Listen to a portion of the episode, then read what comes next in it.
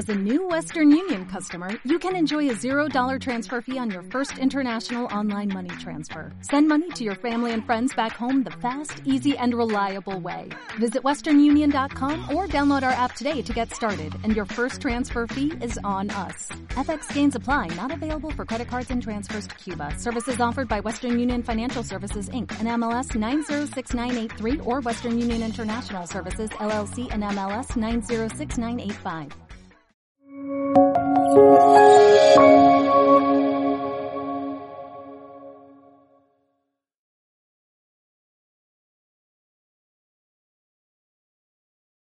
Muchas gracias por sus palabras eh, tan generosas, las bienvenidas. Eh, siempre frente a una introducción eh, de ese estilo, no hay nada más que eh, dejar una impresión de decepción. Y espero que, eh, que ustedes eh, presentes eh, no salgan decepcionados. Les pido además eh, perdón que mi presentación va a estar en, en, eh, en inglés por razones de tiempo y como hace falta, hace, no, hace una, unos cuantos años que no hago una conferencia en español. Decidí mejor ser más, o menos confuso en inglés, eh, eh, pero la conversación la podemos hacer eh, en español. Um, so thank you everybody for coming out. Thank you Leandro for, for pulling this together and uh, for your wonderful generosity and hospitality at the foundation.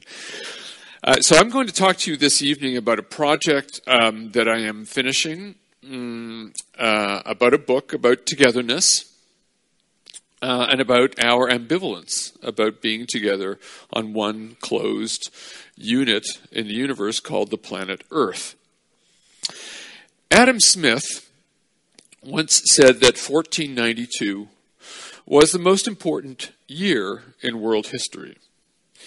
Uh, and here you have uh, the image of a Portuguese carrack in the early 17th century aligned with uh, a scheduled airline traffic map from 2009, uh, five centuries later.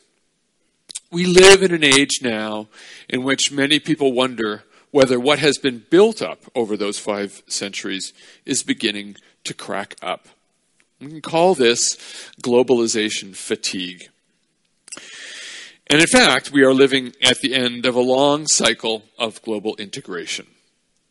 Since 1945, uh, we have never been more uh, integrated. We depend upon each other over long distances more uh, than we ever have.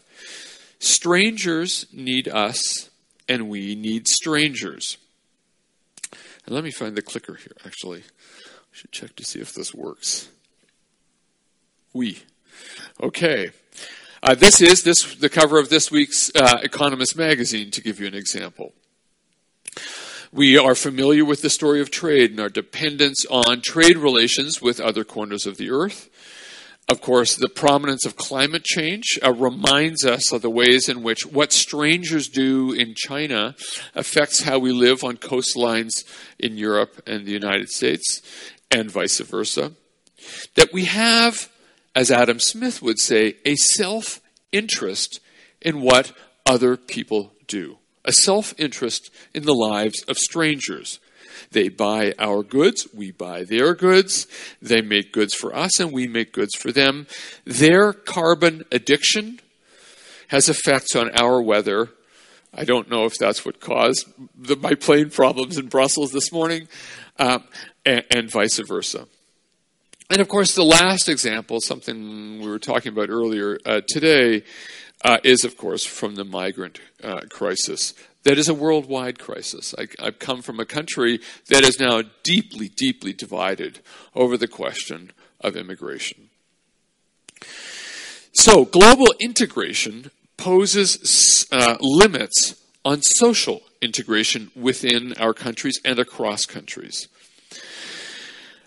And I just remind you that though we've come out of, uh, in the United States, a long period of a historic paralysis of uh, the government, was parts of the government services were actually shut down over whether to build, to fund and to build a wall that would separate the United States from Mexico. But if the first two examples, let's say trade and climate change, are about our self interest in strangers and strangers' self interest in what we do, the migrant crisis poses as one of compassion for strangers. It's not just a story about interests, it's also a story about compassion. So the question for us is how can we think about the relationship between what Adam Smith called our interests and our sympathies? What he meant was, was compassion. Uh, and because he believed that the more integrated be- we became, the more interdependent we became, the more strangers depended on us, and the more we depended on strangers, the more there would be mutual understanding across these lines. That was central to Adam Smith's thinking. It was central to one way of thinking about how markets function. In other words, how can we be more interdependent and more exhausted at the same time. We need strangers. Yet the societies that need them are rife with rejection, with exit, with nation first chest thumping. We are going through the most profound malaise over global integration since the 1930s. Now, tomorrow at um, Carlos Tercero, I'm going to uh, talk much more about what we can learn from the last time a global interdependent order broke down, which was the 1930s, and produced the horror uh, of the uh, uh, of that decade. But this evening, what I want to do is to share some ideas about a historical perspective on our age of anxiety. Our age, when compassion and self interest seem so deeply split. And the question arises then is this the end of globalization? The photograph on uh, the right of that slide is one I took uh, a few weeks ago uh, on the Champs Elysees in the wake of a demonstration from the Gilets jaunes.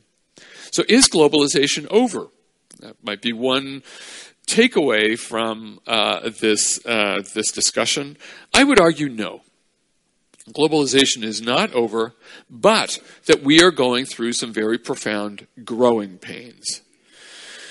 And it can, those growing pains can become a more full blown crisis like the one that occurred after 1929 if we don't watch out. So we live in a confused and conflicted age. And what prolongs some of the agony is that we have a hard time fathoming it hard time figuring out what is going on. What is the story of our age? I believe that two things stand in the way. The first is that we are caught in what I will call a narrative impasse. There's a blockage of the kinds of stories that we're able to tell each other about uh, interdependence. And the second is that we have a hard time understanding a fundamental paradox of globalization. So this evening I'm going to make two arguments. The first is about our stories, our narratives, and the second is about the history of an ambivalence about needing strangers that tells us a story, it reveals us something about globalization that I believe we have been in denial of. I want to show you how this history of our complex relationship to strangers how we need strangers and how they need us, strangers understood as people far away but upon whom we depend, and vice versa. And if we can understand that, we can begin to explore the possibilities of a new narrative of our togetherness. Why? Well, it's because the old more familiar story of globalization, the one that has dominated the landscape since the 1990s, is no longer compelling uh, enough to help us move to the challenges of the 21st century. It lacks social support, it lacks legitimacy, and it cripples then our ability to tackle shared challenges. It is also tearing at our democratic fabric. Since 2008, and most certainly since 2015, our political systems are being torn apart by discord over global visions, over the story of our interdependence. And we are caught then between old arguments of globalization, the one that became familiar to us in the 1990s, that don't work anymore, and the appeal of the backlash. I'll get to them in just a minute. So we need an alternative case for global integration, one that is honest about the problems that globalization produces. So, as I said, we're caught in a narrative impasse, a blockage between the stories that we tell about our interdependence with strangers. Since 2008, 2015, for sure, we've been living in a world long on arguments, but short on understandings. So the question we might pose is why narratives? Why do narratives matter? Surely there's it's really a story about material interests. This is something perhaps we can talk about in the discussion. I'll make let me make two cases for why narratives are important. First is that they sh- they frame our shared identities. What Roger Smith, a political philosopher, calls our stories of peoplehood and our relationships with our neighbors or the people we feel are connected to us. They define the boundaries, these narratives then define the boundaries of who is inside the story, who is the we that make us. So it's a story about our identity. Narratives also have an economic function uh, in uh, without getting technical about this. Although, if you want, we can get technical about it in the conversation. If if if if, if you're interested, they reduce transaction costs. That stories yield externalities. The more we share common frames of references in the stories about what brings us together, the easier it is to do business together. In some sense, it's the inverse of what Adam Smith argued. Adam Smith argued the more we trade together, the more we can develop mutual understanding. The more mutual understanding we get, the more we develop a shared story. And one might say that the process can equally be, be explained the other way around. Develop a shared narrative, engage in more inter exchange between strangers, and um, and you get prosperity. So, sharing references lowers the cost of doing business within societies and across societies. One of the very strong enabling conditions of the post 1945 decades, and here I'm speaking very globally, of course, every country is going to have its own relationship to how it managed the post Second World War years, and I'm very aware that Spain had its own history. But that, um, one of the enabling conditions for global integration after 1945 was the memory of depression and war. It fueled a sense of common purpose. In fact, the invention of the category of the West came very much as a result of that crisis and produced what we know of as the Trente Glorieuses, those 30 years of uh, bounty, prosperity, spreading democracy. So, prosperity, peace, democracy spread in those decades that followed the Second World War. We could speculate, maybe this is something to talk about uh, after this week, as we've lost a memory of those traumatic years of the 30s and 40s. We have lost some of the glue, the cement that allowed elites and even popular sectors to transact and to enjoy legitimacy within and across borders. This, of course, was made worse by the spike, the rise, the sudden surge of perceived and real inequalities as the shared narratives that came out of the Second World War began to dissolve. Now, I should add that the West was not the only place where shared narratives were being uh, invented and concocted after 1945 for the last seven decades. Not just Westerners, but also Westerners, the people coming from other parts of the world, were also engaged in the pursuit of shared narratives that conjoined them within societies and across societies. The two dominant ones were, of course, the communist uh, narrative and the anti colonial narrative. They also helped legitimate the power of elites and create a sense of uh, future uh, possibilities and mobilize societies for common purpose, even if in many of these cases it was highly coercive. There was a certain irony to this relationship between these, in a sense, rivalry of the narratives between the post colonial third world effort to be independent from empires, a communist project, and let's say the Western project for democratic capitalism as three powerful narratives about the future, is that they were rivals. They competed with each other. And in competing with each other, gave each other significance. One might say that the unintended effect of the end of the Cold War and the final dismantling of Europe's empires in the rest of the world, in Africa, Asia, meant that there was no, was no more competition over the rivalry. Uh, there was no more competition between the rivals. And with no more rivalry, the one that was left standing lost its energy. I'll, I'll come back to that in just a minute. Well, what happened? I believe this appeal of these integrative narratives, um, particularly for the West, because that's where we're speaking from here, suffered from two blows. One was a good blow, of course.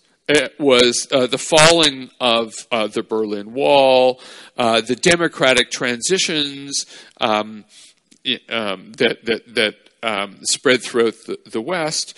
In 1989, was to produce what was called at the time the flat Earth story, or in its most euphoric version by Francis Fukuyama, a declaration of the end of history.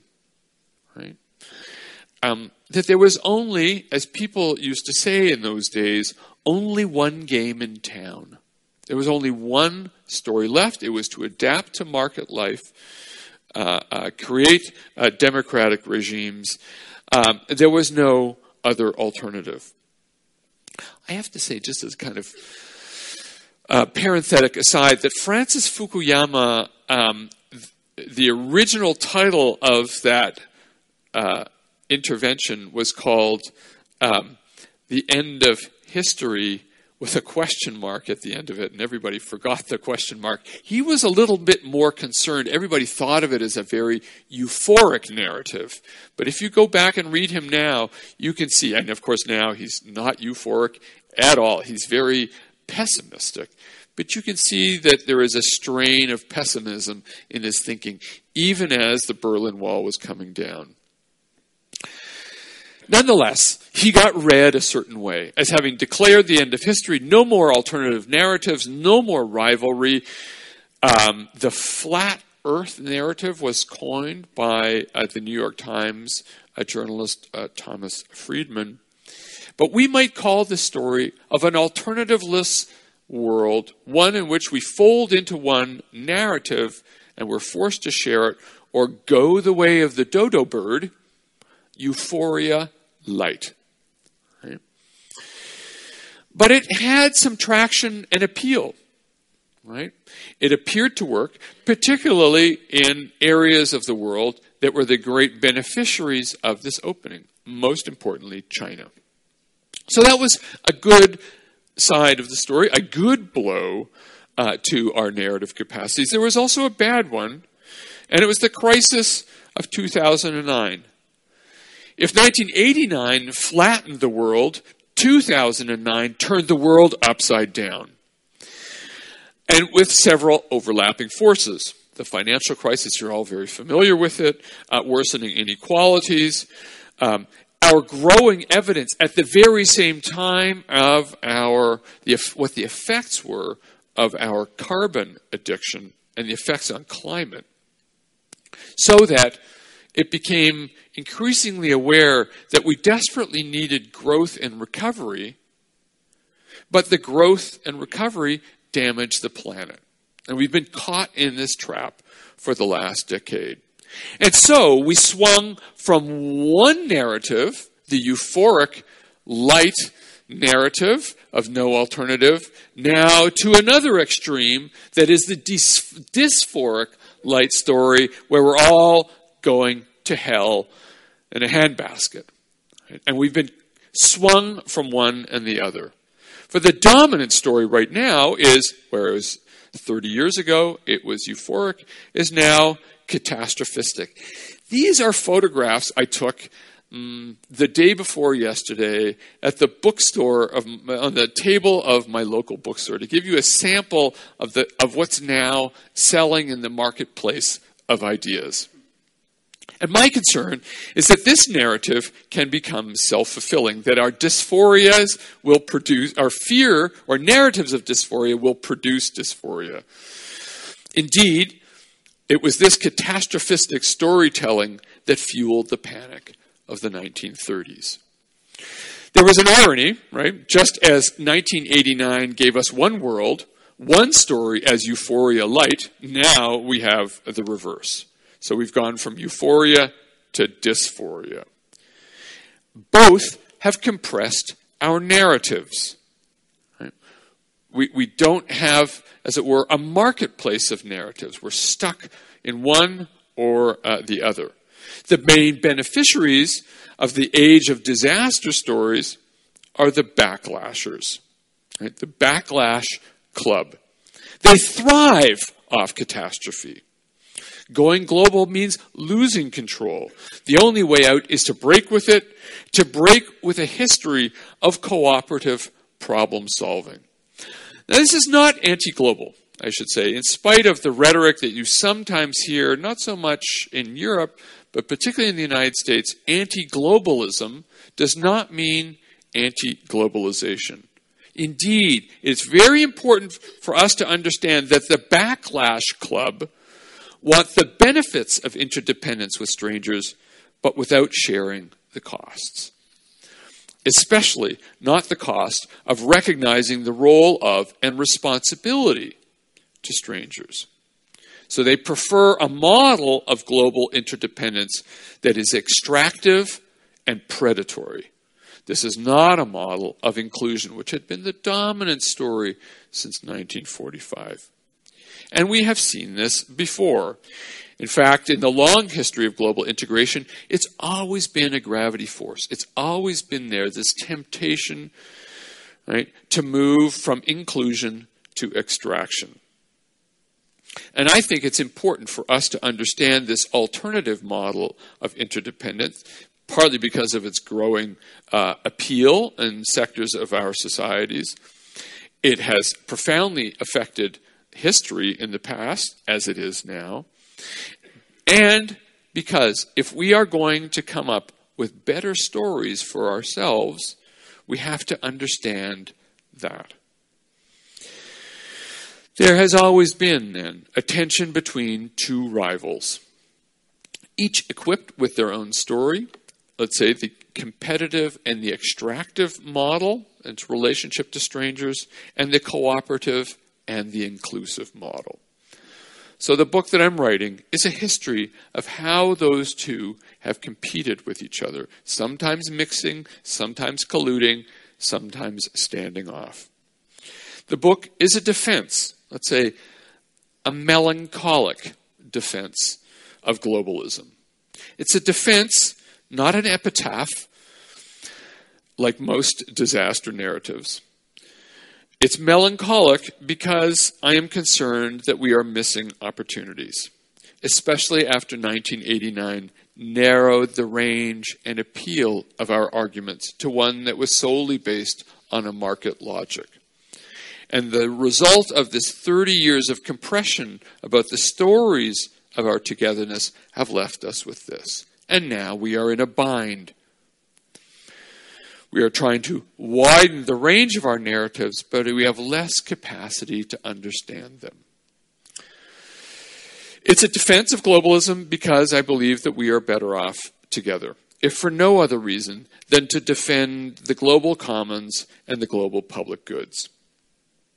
But it's a story that goes way back. It starts, um, it's a debate between these rival visions born, one might say, in 1848. The first to observe this problem were two people, two unlikely characters put together, Karl Marx and John Stuart Mill who produced rival narratives and visions that connected the past to the present with visions of the future. At the core of the problem that both Marx and Mill saw, while they had very different stories about what they thought was going on, they did see the emergence of something new.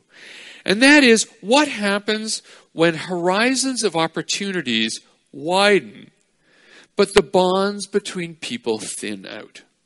Okay, this is going to be important for what happens in the rest of this lecture.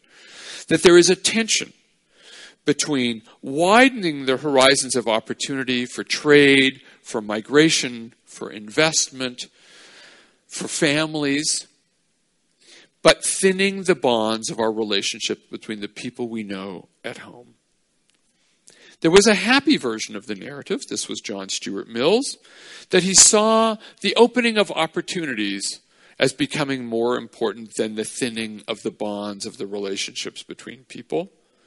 The gloomy narrative, of course, no one better than Karl Marx, for whom, yes, widened opportunities, but it's really all about exploitation and alienation. So for him, what would dominate the story was the thinning of the bonds and the moral attachments between people.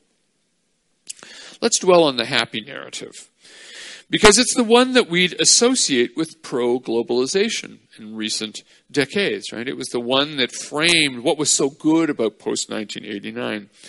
But it did not reckon with three consequences. It needed, it, it, it, it neglected three important effects of integration. And we need to understand these. We need to understand these in order to understand the backlash. And these are we need to understand what interdependence between strangers, what the widening and the thinning does.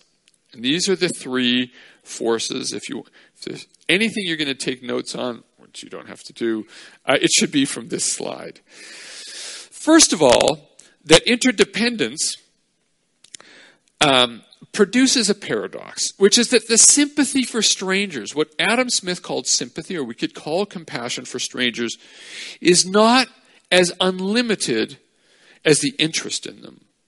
Right? Adam Smith, John Stuart Mill, and others predicted that self interest would produce sympathy in equal measure. The same amount of.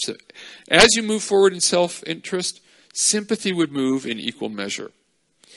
Indeed, the appeal, one might say, of sympathy actually declines as the perceived needs of the stranger rises.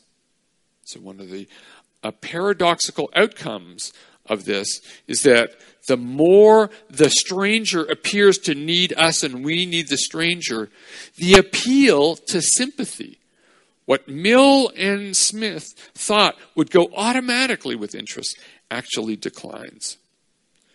So that the stranger's needs tears at us. It sharpens as strangers come close and live among us, what we might call the near strangers, and live with us? For some, their needs are seen to come at the expense of our neighbors, our vecinos, our friends, our relatives, the non strangers. Right? That's the threat. For others, we rally to the cause of sympathy. We are Smithians. We're Millians. Right? And these are two totally opposite uh, impulses. Each side understands the other, But in the course of the standoff between our attachment to strangers or our aversion to strangers, we become more intransigent. It's one of the reasons why our societies are so polarized over migration, trade, and blaming foreigners for everything that is wrong in our lives. That's one problem. The second is that interdependence produces contradictory structural effects. I'm not going to go into much detail on this. It's something that Leander and I worry about as economic historians. But one thing we know is that widening horizons does not yield bounty for everybody equally. Right? Indeed, integration, this is the thing we're reckoning with now, finally, after three decades of post Cold War integration, yields inequality and hierarchy. And that produces, this is a little technical, a misalignment of incentives. It induces threatened powers who feel themselves sliding down the pole in this uh, increasingly uh, hierarchical world. Uh, it, it induces these threatened powers to try to exploit weaker ones. Can, I'm going to come back to that in just a minute. And the third one on the list is that the stranger and the citizen don't hold hands. Right? They just don't. As horizons of opportunity widen, but the bonds thin out uh, between people, one thing that we've lost track of is that our deliberative institutions work best when the bonds are strong. In electoral democracies, the game produces incentives, then, for leaders to look for gains at the expense of those without voice or vote. Right? In other words, uh, the, the, the, incentives as uh, the political game in democracy functions, politicians, and, and uh, let's just call them politicians, have an incentive. They are motivated to seek gains among the people who can express voice and can vote for them, right? And not to the strangers who don't have a voice and don't have a voice by definition. So, as societies become more stratified, democratic societies become more stratified, it induces, it creates a political game in which some members of the political class are motivated to turn the stranger into a pariah. Right? The unwelcomed one, the unwanted one. And you're on the road to stereotyping, uh, uh, racial beliefs, and, and so on. It is hard to reconcile deep interdependence with democracy. I just said hard, not impossible. But we have to reckon with the hardness of it, something that I believe the, let's say, Euphoria Light did not reckon with. Right? In fact, neglected it almost intentionally. We need to understand this so that we don't simply dismiss, the flip side is we don't simply dismiss Donald Trump. It's very tempting to do this. Um, the Brexiteers, as in English we use the term nativist, uh, would be ethnocentric uh, nationalists as simply backward reactionary forces. They, they may well be, but that doesn't help our understanding of what produces the conditions for their popularity. And in order to do that, we have to take this much more seriously than I believe, let's say, we progressives have. Um, where am I? So, the history of the modern world is one about these two rival visions for handling the widening and the thinning problem the urge to cooperate and the urge to compete, the urge to include and the urge to extract. For once the world was laced together right, into one piece, it was very rare for the parts to want to succeed, to, to leave. Uh, nobody made the case for exiting uh, the world system altogether. The question was how you were going to arrange it. For some, it was through cooperation, sympathy, compassion, finding a space for self interest and, uh, uh, and, um, and compassion to join together, and another to put primacy over local self interest over those attach- attachments and to dominate and uh, to rely on extraction. So I want to just, uh, for, for the time that remains here, three quick flashpoints, moments in history, very briefly, where we can see how the fight was over which of these two visions would win out. Let's start in 1893 because it's an old story. 1893, long what we call the Victorian boom, the, the first age of globalization, relying on free trade, increasing customs union, mass migration around the world, intensified capital flows. And in 1893, there was a fair in Chicago, the World's Fair. These, um, ever since 1851 in London, the world would have these spectacular events in which people would showcase um, the breakthroughs in science and technology at the World's Fair in Chicago. The first World's Religion Symposium was held, where faiths from all around the world uh, congregated. Indeed, it was, the, one might say, the high water year of internationalism.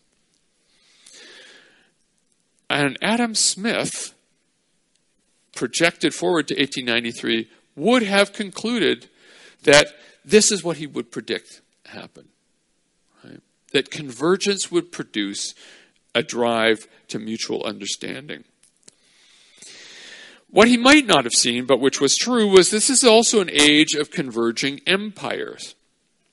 empires were getting now bumping up against each other from Japan, Russia, the West European powers in Africa.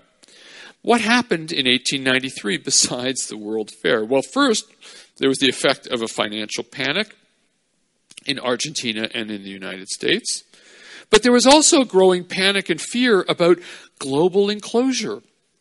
People began to talk about now that empires were covering the earth, running out of resources, running out of primary products, running out of the bounty of the world. And in fact, one of the most famous American historians, um, a man called Frederick Jackson Turner, got up at the annual meeting of the American Historical Association, which was in Chicago to coincide with the World's Fair, to announce that the American frontier was now closed. In a very famous presidential address to all of the historians present, he said, The age of the frontier is gone. Right? This had echoes all over the planet the growing sense of scarcity and the rise of land grabbing.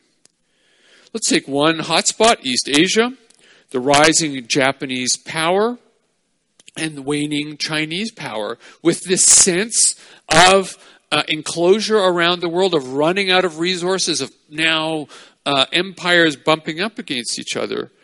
We saw the first Sino Japanese War in 1894. It's hard to exaggerate the consequences for a world of empire now that had gone from cooperating with each other, and some from an African perspective, in fact, colluding with each other to partition Africa, now to becoming more competitive with each other, with a growing sense of scarcity and panic. And it would set in motion decades of conflict in the Pacific, one might say, that would only finally be resolved with the dropping of the atomic bombs on Hiroshima and Nagasaki. So starting in 1894 and ending in 1945. Americans would take one look at this war, and it would have effect on Spain. Took one look at Japanese expansion and its ability to uh, defeat uh, a blow uh, to the Middle Kingdom in China with growing suspicion and alarm. And as the Spanish Empire began, the war and the conflict within the Spanish Empire began to break out once more in 1895. The United States, of course, took the opportunity uh, seized the opportunity in 1898 to go to war with Spain, just like the other wars. Russians also watched this with earnest, with their drive to expand railroads across Siberia and into Manchuria, and they would wind up in a war with Japan in 1904. Similar hotspots all over the planet, in the Balkans, wherever empires bumped up each, against each other, and wherever people were engulfed in this panic about declining resources and financial uncertainty, the fires, the flames would burst out contained by summits and treaties. There was an effort to hold it all together, this cooperative versus this competitive urge. The lesson here from 1893 is that great powers contain escalation but deepen the hierarchy. The weaker powers were drawn into the crisis and picked upon, like China and Turkey. So, while we have a booming first age of globalization, the cracks were opening up, and they would finally spill out as the forces of competition won out over the forces of cooperation in 1914. So, we here have a story about you get a cycle of enclosure interdependence that winds up with the paradox of how can a world that is so interdependent at the same time go to war with itself? Let's go to another episode, 1933. This, of course, was not the high water mark of integration. Quite the opposite. It was the low water mark of integration. This is just one index of how the Great Depression, the shock of 1929, uh, drained the world of its interdependent flows. And this is a, a, of, of capital flows. We tend to look back on this as all just a breakdown. Um, but there were new experiments in efforts to try to uh, promote cooperation in interwar years, partly fueled by the memory of the First World War. There were even efforts to ban war altogether. These are images from uh, the Kellogg Briand Treaty, which made the use of foreign war illegal. But faced with the crisis of 1929, that spike, that old anxiety about scarcity, I think this is really a concern, began to resurface. Scarcity about diminishing resources, doomsday narratives about, and this is just one example from a German geographer who became very concerned about diminishing resources. This was then reinforced by racial anxieties about mixing and polluting races. And in this gloom, the great powers, and I mentioned this earlier, had faced increasing incentives to wield their authority, not to end global integration, but to mold it to their interests because they were great powers. So we often look back especially the doomsday narratives, as uh, and see the rise of fascism as the emerging threat, or even the spread of communism. But in fact, the primary threats to global order came not from the autocratic regimes, but from the democracies. This is why we need to worry about globalization fatigue right here at home in our democracies. In 1930, the United States uh, approved the Smoot-Hawley tariff. In 1931, Japan, which was a democracy, invaded Manchuria. In 1932, my favorite episode of all, took place in Ottawa, where the British Empire powers decided to protect among themselves and it's something called the Ottawa uh, Preferences, and to drive out dependence on other people. And other empires took note. Right? That one way of coping with the crisis of the Great Depression was to retreat behind walls, right? particularly walls where strong powers and weak powers can be conjoined. There was one last effort, of course, to salvage the world system in 1933. In London, it ended uh, in disasters with the collapse of the complete and final collapse of uh, the financial system. Two years later, Italy, so no more cooperation, Italy and Japan made plans following their cues from the democracies to invade the lands of strangers. And we begin. So this is the, the, the botched London summer of 1933, the effort to try to rescue the international payment system. Um, these are graphs uh, to show you the number of civilian casualties. This is before 1939 to see you how to, to illustrate to you how many people were beginning uh, to be uh, atrocities in war um, before the outbreak of the Second World War. The lesson here is the trouble with democracy. The first lesson was how to handle competition between states. The second lesson was how democracies cope then with interdependence on strangers. We cannot guarantee that democracies are at the vanguard of enlightened interdependence. They're as vulnerable as the autocracies. I, I don't want to end on an ominous note, so I'll end on a positive note. In 1962, so we had 1893, 1933, and in 1962. In this contest of Cold War, the it was the Trente Glorieuse, uh, the Cold War was heating up with Vietnam and Algeria. There were two very important narrative interventions. One was a narrative intervention as a result of the Cuban Missile Crisis, which brought the world to the edge of a nuclear war. The takeaway was that we needed to create cooperative systems that would become our modern um, uh, uh, arms control uh, regime. So the lesson from that crisis was to try to control the expansion of nuclear weapons. And the second is less familiar to you, less familiar, is the work of a woman called Rachel Carson, who wrote a famous book, or a book that would become very famous called Silent Spring, that was very important for rising environmental consciousness and the danger of what our modern age was doing to the resources, to the natural habitat of the planet. Both became pillars for our interdependence. And both looking for a nuclear arms regime and environmental regulation showed that democracies and autocracies could join together to ensure that cooperation might win out over, uh, over competition. Very important to all of this, of course, was the specter of the war, the Second World War. Um, and the sense that interdependence was now uh, not new. We'd become familiar with this.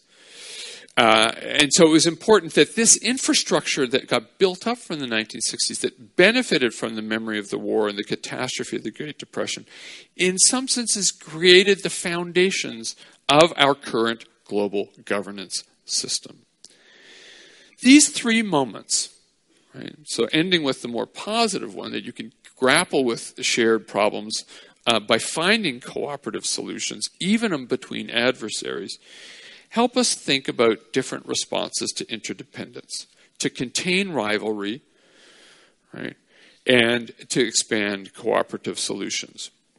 The problem now, and here I end, we are living at the end of a long cycle of this process of integration. Since 1945, we've never been more uh, dependent on strangers than now. Strangers have never been more dependent on us than ever. And the drive to deepen that interdependence reached its peak in 2015. And it was at that year that the convergence around the narrative of interdependence began uh, to break open. So that nowadays, this is 2015, we are torn we are torn. So, this is the picture you'll all be familiar with of Aylan Kurdi. This is in September 2nd, 2015. And while I was watching this, because I'm involved in refugee education, I was looking at social responses to the crisis. Already the fatigue of compassion. The woman on the right hand side saying she's already being bombarded with these images of suffering strangers. So, to conclude, as we feel uh, a loss, just to end on these finer points, then the, the, the, remember that interdependence means that the needs for strangers and strangers and need us can bring out the best, but also the worst. And that one reason for that is for the diminishing appeal of sympathy as the needs of strangers rise. Secondly, that interdependence produces hierarchy. It produces inequality. This is something that Marx foresaw and that economic historians have been reminding us for, for many years, and that this produces a perverse alignment of incentives as the more powerful are motivated and incentivized to try to extract from the least powerful.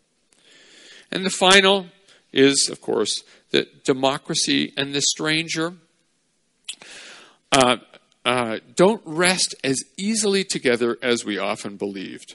And that the dilemma of wider horizons of opportunity and thinner bonds is that people upon whom we depend do not have a voice within the boundaries of our political communities. I'll repeat that. That the people upon whom we depend and who depend upon us do not have voice within the boundaries of our political communities. That's the structural dilemma of democracy in the global age. But our political institutions function best when the bonds between people are strong. So, nowadays, we have a breakdown between connections and actors. We have new forces emerging. We are both more interdependent and more anxious than ever. Where does it leave us? Well, it leaves us in a feeling of eternal limbo. But let me just end. Yes, moments and cycles do end. Is this over? I don't know. A lot will depend on how we handle this. It's, but one thing is for sure that things don't end in the way we think that they do, according to the familiar scripts and narratives that we have. My own concern is that the catastrophists and the disaster narrative obsession with Trump, Putin, and others is that they are replaying old narratives in their heads. And I fear that they become self fulfilling prophecies as those narratives had in the 1930s. Then we really will have to worry about the cataclysm of the future. Thank you very much. thank you